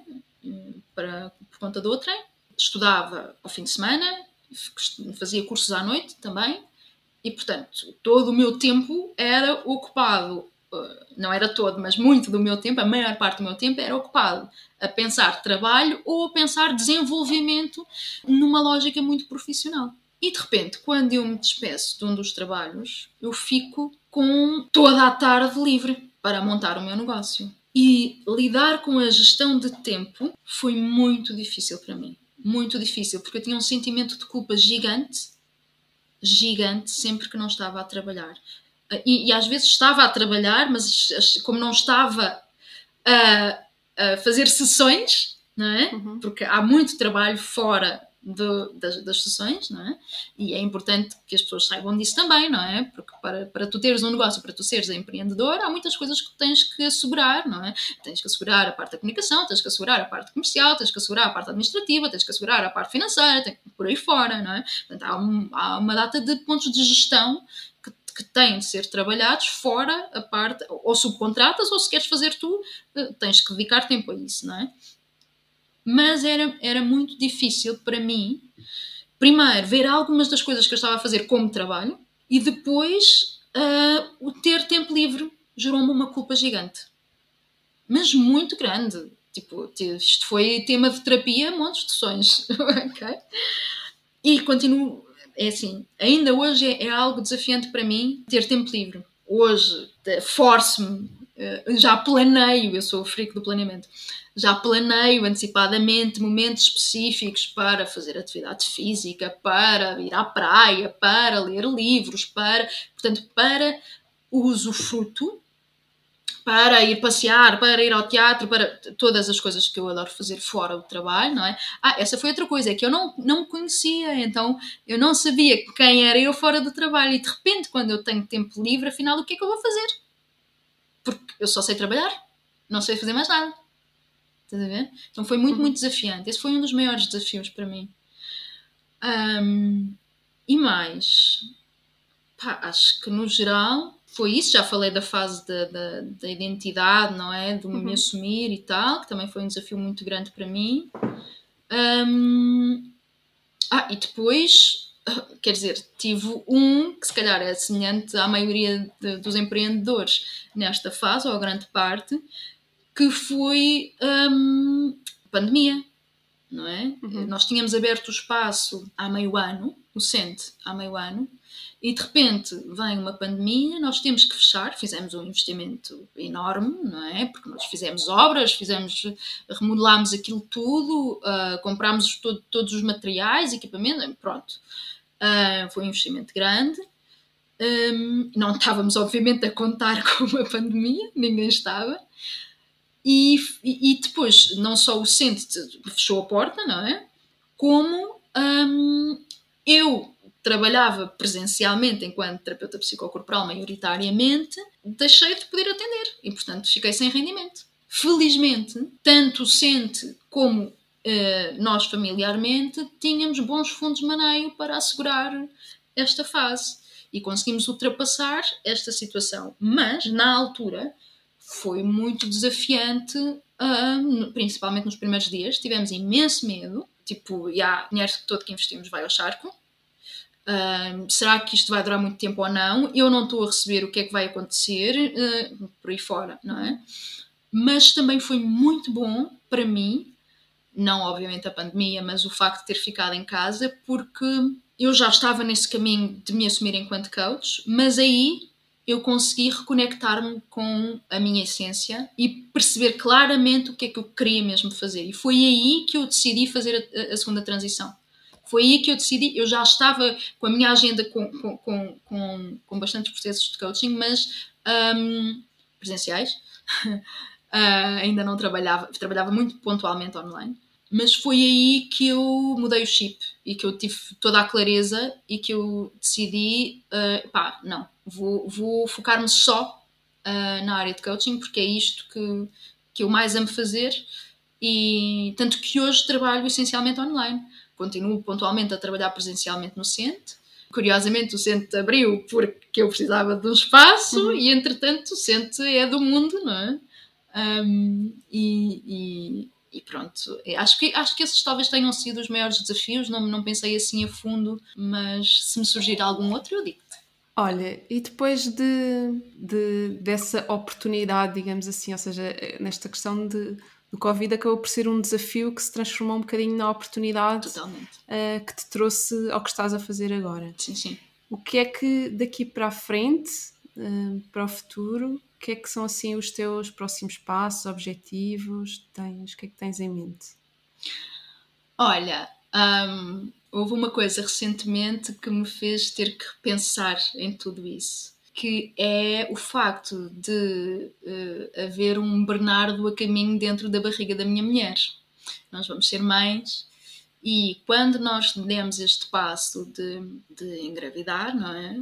Eu tive que repensar um bocadinho a minha vida, porque eu trabalho muito, eu trabalho muitas, adoro trabalhar, mas trabalho muitas horas e comecei a pensar, epá, eu quero ser mãe, mas eu quero ser uma mãe presente. Eu não, eu não quero hum, eu não quero ser aquela pessoa que está constantemente a trabalhar e que vê o filho ao fim de semana. E portanto tive que começar a repensar um bocadinho o meu negócio e portanto para o futuro há várias coisas. Quero continuar a trabalhar one to one mas uh, planeio e estou a preparar uh, em primeira mão, o Neuza, em primeira mão, um, um, programa de grupo para trabalhar com grupos de pessoas, uh, especificamente nesta área da realização profissional. E depois muitas outras coisas, um, em primeira mão também, porque ainda não comuniquei isto, estou a produzir neste momento um podcast na área de, sobre, sobre transição, transição de carreira, com convidados muito especiais, pessoas muito, muito inspiradoras. Uh, e é um podcast que uh, se chama Mas afinal, o que é que tu fazes agora? E, portanto, vou continuar a trabalhar nesta área, na área com, com todo o meu amor. Entretanto, uh, decidi também começar a comunicar mais nas redes sociais, nomeadamente no, no, no Instagram, tinha, sempre tive assim um relacionamento um bocado de amor-ódio com, com, com, redes sociais. E, e, e, devido a, esta, a este reposicionamento e, e, pensamento a longo prazo agora da minha carreira para, para, lá está, poder trabalhar menos horas e estar mais tempo com o meu filho, decidi que, que queria uh, comunicar mais nas redes sociais para ter um, uma notoriedade diferente, para conseguir chegar a mais pessoas e depois também eh, fazer mais workshops. Eu faço workshops de vez em Pois eu não disse há pouco, é mais uma coisa que eu faço. faço workshops para instituições, associações, sindicatos, empresas um, e, portanto, talvez também venha a fazer uh, workshops para o público final, não é? Não só uhum. contratada por instituições e por isso vejo-me mais a trabalhar com grupos. Não vou deixar de trabalhar uh, one-to-one, porque gosto muito de trabalhar de um para um, mas, mas trabalhar mais com grupos é aquilo que eu me vejo a fazer mais no futuro, para poder ter mais tempo para estar com o meu filho. É esse o meu, o meu alinhamento de futuro, o meu planeamento. Muito bom. Parece-me bem.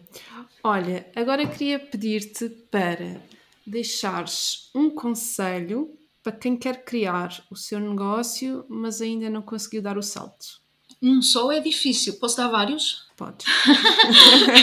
é difícil escolher um, sabes? Com boa multipotencial já há aqui uma data de coisas. De, é isto, mas pode ser isto também, mas pode ser aquilo também, não é? Um, então, uma das coisas era aquilo que eu falava há pouco. Rodearem-se de inspiração é, é muito importante. Uh, ouvirem um, e às vezes não, não é preciso serem pessoas que, que, conheçam, porque efetivamente há pessoas à volta. Eu, por acaso, cresci num ambiente de pessoas empreendedoras, um, mas nem todas as pessoas têm, têm esta sorte, não é? Às vezes nós não temos referências à nossa volta, mas há conteúdo disponível, há podcasts, há livros, há vídeos, há palestras, há TED Talks, há montes de conteúdo de pessoas que já passaram pelo mesmo, não é? Que já empreenderam e que podem hum, passar-vos alguma inspiração. Portanto, serem inspirados eu acho que é um dos pontos mais importantes. Depois, ganharem ferramentas não só na sua área profissional que se querem uh, aventurar, mas na área de empreendedorismo. Uh, portanto, poderem ir buscar algum, alguma informação uh, e há livros fantásticos, há há muitos. Ah, e em termos de inspiração também podem ir aos livros, obviamente, não é? Um, há, há, há, cursos, há, há, associações de empreendedorismo uh, onde podem ir buscar muito, muitas ferramentas, muita informação. Fazer este processo acompanhado é mais fácil do que fazer sozinho e seja no acompanhamento profissional, como por exemplo fazendo coaching, ou outras áreas, porque não é só o coaching que, faz este tipo de acompanhamento, não há consultorias, há mentorias, há uma série de outras áreas. Portanto, fazer o processo acompanhado é mais fácil, mas também é possível fazer sozinho. Eu fiz sozinha, não, quer dizer, não fiz sozinha, é mentira, porque uh, fiz psicoterapia, que foi um acompanhamento importantíssimo para empreender, e depois rodeei-me de pessoas um, extraordinárias que me ajudaram muito, por exemplo. E este é, este é outro conselho que eu gostava de dar, que é, às vezes, à nossa volta, há pessoas que nos podem ajudar imenso em montes de coisas. Por exemplo, na altura, eu fiz o design eh, de, de todo o branding e do site e tal, de, de, das várias marcas que criei. Um, e na altura, eu não, é, não era nem sou designer, não é? Embora tenha desenvolvido algumas skills, um, fui falar com alguns amigos designers para me darem dicas. Um, eu uh, quis começar um novo negócio, apesar de ter marketeer, fui falar com alguns amigos marketeers para me dizer: pá, achas que faço mais assim? Achas que faço mais assado? Um, pensarem um pouquinho quem é que é à vossa volta vos pode ajudar a começar o, o negócio, quer do ponto de vista profissional, quer do ponto de vista emocional. Portanto, ter esse, esse apoio é importante. Outro ponto importante é tentarem afastar-se um bocadinho de pessoas mais tóxicas, ou pelo menos pessoas que uh, indicam que não acreditam muito no vosso projeto. E quando eu digo afastar-se, não é agora a minha mãe uh, disse que eu não podia mudar porque eu sou tonta e eu agora nunca mais falo com a minha mãe na vida. Não, não é isso. É sobre essas temáticas não abordar o tema. Portanto, ok, mãe, olha, vamos fazer um acordo. Eu já percebi que tu estás preocupada comigo, que tu uh, queres o meu bem e que tens medo que eu me esbardalhe lá à frente está tudo bem, vamos só fazer um acordo. Não vamos falar sobre esse tema. Falamos sobre tudo o resto, mas sobre esse tema não vamos falar. E eu só vou falar com as pessoas que acreditam em mim. E partilhar pode ajudar muito. Este é outro ponto que se calhar faz, faz sentido, que para mim foi muito transformador. Especialmente para pessoas que são muito confiantes, ou pelo menos que têm uma imagem exterior muito confiantes, porque não, normalmente as pessoas que mais transparecem confiança não significam que, que por dentro se sintam super confiantes, ok? Disclaimer. Um, mas principalmente para pessoas que, que, que, aparentemente são muito confiantes, como existe esta imagem à volta, elas eh, têm muitas vezes dificuldade e eu incluo-me também, portanto, nós temos muitas vezes dificuldade em nos vulnerabilizarmos e em partilhar o turbilhão de medos que há cá dentro, de inseguranças, de e se, e não vou conseguir, e não sou capaz, e, e portanto, como não se partilha, como não se mostra cá para fora, fica tudo cá dentro a remoer e fica um sofrimento gigante. E portanto, aprender a partilhar num porto seguro, não é? Não é ir para, o, para, a rua com megafone, mas é com as pessoas que nós amamos e que sabemos que nos vão dar colo, não é? Uh, podermos partilhar o que estamos a sentir, as nossas incertezas, as nossas dúvidas, as nossas inseguranças, os nossos medos, as nossas alegrias, tudo o que estamos a viver no caminho do empreendedorismo, pode ser uma ajuda grande. E escolhermos partilhar com alguém que seja motivador, com alguém que acolha o nosso estado, que saiba receber o nosso sentir, mas que nos uh, traga palavras de motivação, não, não pessoas que nos façam desistir, não é? Portanto, a partilha eu acho que também é uma ferramenta que pode ajudar muito na fase do, do recém-empreendedor. Muito bom, excelentes conselhos e achei super interessante tudo a ver contigo, não é? Que são conselhos que basicamente o que dizem é procura outras pessoas, não é? Opa, rodeia de pessoas. Olha, não, não é? tinha pensado nisso. Pois, exato, eu adoro pessoas. Não, não, não tinha pensado nisso, mas é um, é um bocadinho, sim. Eu quero destacar que não é só pessoas, porque há muitas pessoas que produziram coisas e que tu podes, sim. de alguma forma, através desse, desse conteúdo, através de livros. Repara, há muitos de nós trabalham muito autoconhecimento e muito desenvolvimento através de livros, através uhum. de palestras, através, portanto, tudo isso, uh, mesmo que não sejam pessoas que nós conheçamos. Sim, sim, eu lembro-me que uma, uma das pessoas com quem eu fiz uh, certificação internacional em coaching foi a uh, Cris Carvalho, que recomendo muito já agora, deixo aqui o meu minha review. Um, é extraordinária, uma extraordinária, extraordinária profissional enquanto formadora na área. Um, e eu lembro-me perfeitamente dela na certificação dizer que na altura não tinha ninguém à volta que fosse coach, o coaching estava, ainda não, praticamente não existia em Portugal, ela foi uma das, das pioneiras, um, e que a pessoa que mais a ajudou e que mais era amiga dela na altura é uma pessoa, pelo, eu nem sequer me identifico, mas na altura foi ótimo para ela, um, foi o Tony Robbins, os audiobooks do Tony Robbins.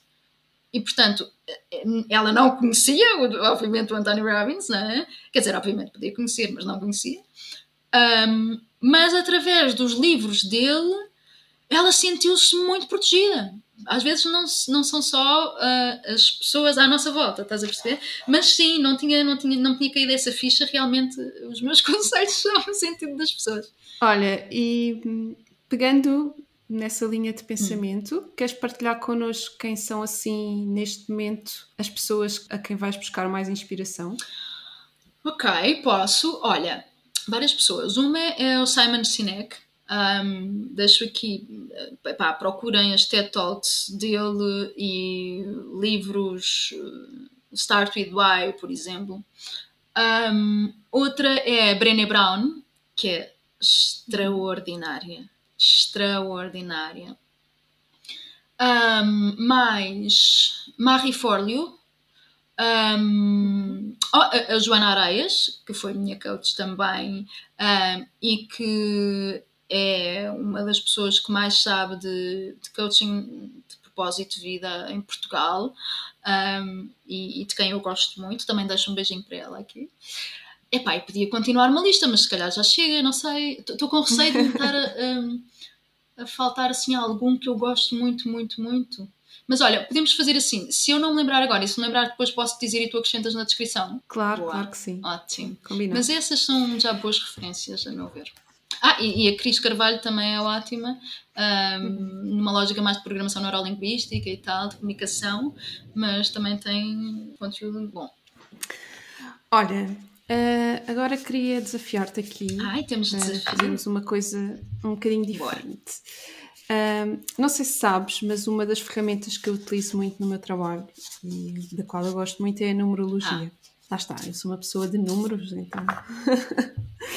Um, e há uns tempos criei umas cartas numerológicas em que basicamente cada carta tem uma, uma série de mensagens associadas à vibração do número uhum. em questão. E como eu sinto que uma, um dos meus talentos é ser uma portadora de mensagens, okay. digamos assim, para os outros, uh, agora nesta edição do podcast estou hum, a fazer este exercício que é deixar uma mensagem para as pessoas que nos estão uhum. a ouvir. Então o que eu te ia pedir era que tu escolhesses três números e depois um, vou sugerir às pessoas que dentro destes três números escolham um e eu depois vou ler as mensagens. Por isso ia pedir-te para escolheres três números de 1 a 9. 3, 5 e 8. Uau!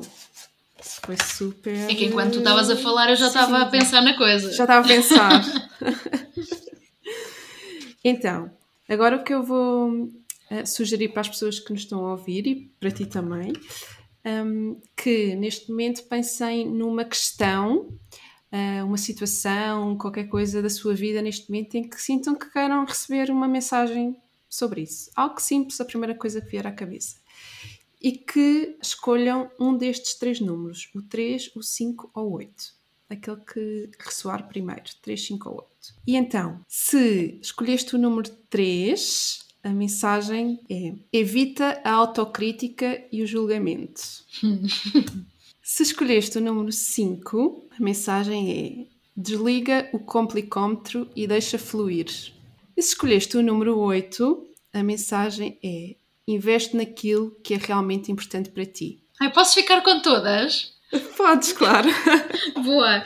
Porque eu, eu ouvia, eh, eh, eu escolhi o 3, eu ouvi a primeira e depois pensei, ai que bom, precisava mesmo de ouvir isto. Depois ouvi a segunda e disse, ai mas eu também quero isto. E depois ouvi a terceira e disse, não, eu quero todas afinal. Olha, Maria João, estamos mesmo a terminar. Eu só queria pedir-te para tu deixares uma mensagem, agora final, que tu sintas que as pessoas que já estão a empreender, faça sentido elas receberem também neste momento. Qualquer coisa que, sei lá, talvez que se calhar uma mensagem que tu gostasses de receber agora e que tu sintas de passar também para quem está nesta jornada empreendedora. Olha, a primeira coisa que me veio, me veio à cabeça quando tu estavas a, a falar foi usei o, o, para mim o maior superpoder que, que todos temos, que é sorrir. Porque eu acho que sorrir é sorrir de verdade, não é?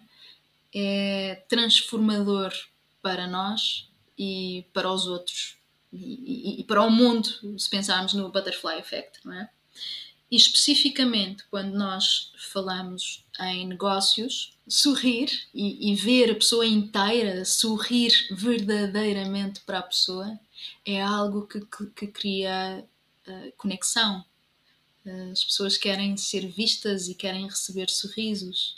Então, eu acredito que os sorrisos abrem, abrem portas um, em termos de negócios, quer com clientes, quer com parceiros, quer com fornecedores. Portanto, uh, se, se és pessoa, uh, sorri. Se és empreendedor, sorri também. Que bom, parece uma excelente mensagem. Olha, por fim, queres dizer-nos onde as pessoas te podem encontrar e saber mais sobre ti e sobre o teu trabalho? Sim, olha, podem encontrar-me no meu site, mariajoantaroca.pt e podem encontrar-me também no, no Instagram, Maria João Taroca. Uh, tenho um nome singular, portanto não, não há mais. Se meterem Maria João Taroca, vão encontrar-me a mim. uh, ou então metam no Google Maria João Taroca, e, que é o mais fácil, e vão encontrar-me. Porque lá está, tendo sido marketeer, sei posicionar o seu site e, portanto, o meu site está bem posicionado. Portanto, acho que é isso. Olha, muito obrigada. Gostei muito desta conversa e de saber mais sobre ti e sobre a tua história. E desejo muito sucesso para o futuro. Olha, obrigada, Neuza. Adorei a nossa conversa e fico mesmo feliz por, por, pelo teu convite e pela oportunidade de, de, de estar aqui. Um, porque lá está, uma das minhas missões, eu acredito que é inspirar Uh, e esta é mais uma plataforma para poder uh, inspirar, não é? Então, uhum. e este podcast, este teu projeto é muito inspirador. Um, e portanto fico mesmo honrada de poder uh, partilhar aqui um pedacinho uh, deste espaço com tantas outras pessoas inspiradoras que tu já cá trouxeste. Por isso, muito, muito, muito obrigada por isso. E parabéns pelo teu trabalho. Okay? E especificamente eu tenho que destacar isto, parabéns por todo o teu trabalho, mas em especial pelo trabalho que estás a fazer na área da multipotencialidade, porque hum, é muito necessário no mundo e em Portugal em particular uh, que se fale sobre esse tema, porque nós não estamos estragados, uh, somos pessoas extraordinárias, com potencialidades extraordinárias e, portanto, há muitas pessoas a viverem em grande sofrimento, em grande frustração, por não saberem que são multipotenciais. Por isso, obrigada pelo que tu estás a fazer. Faz falta e faz a diferença, e eu quero que tu saibas disso. Obrigada, eu.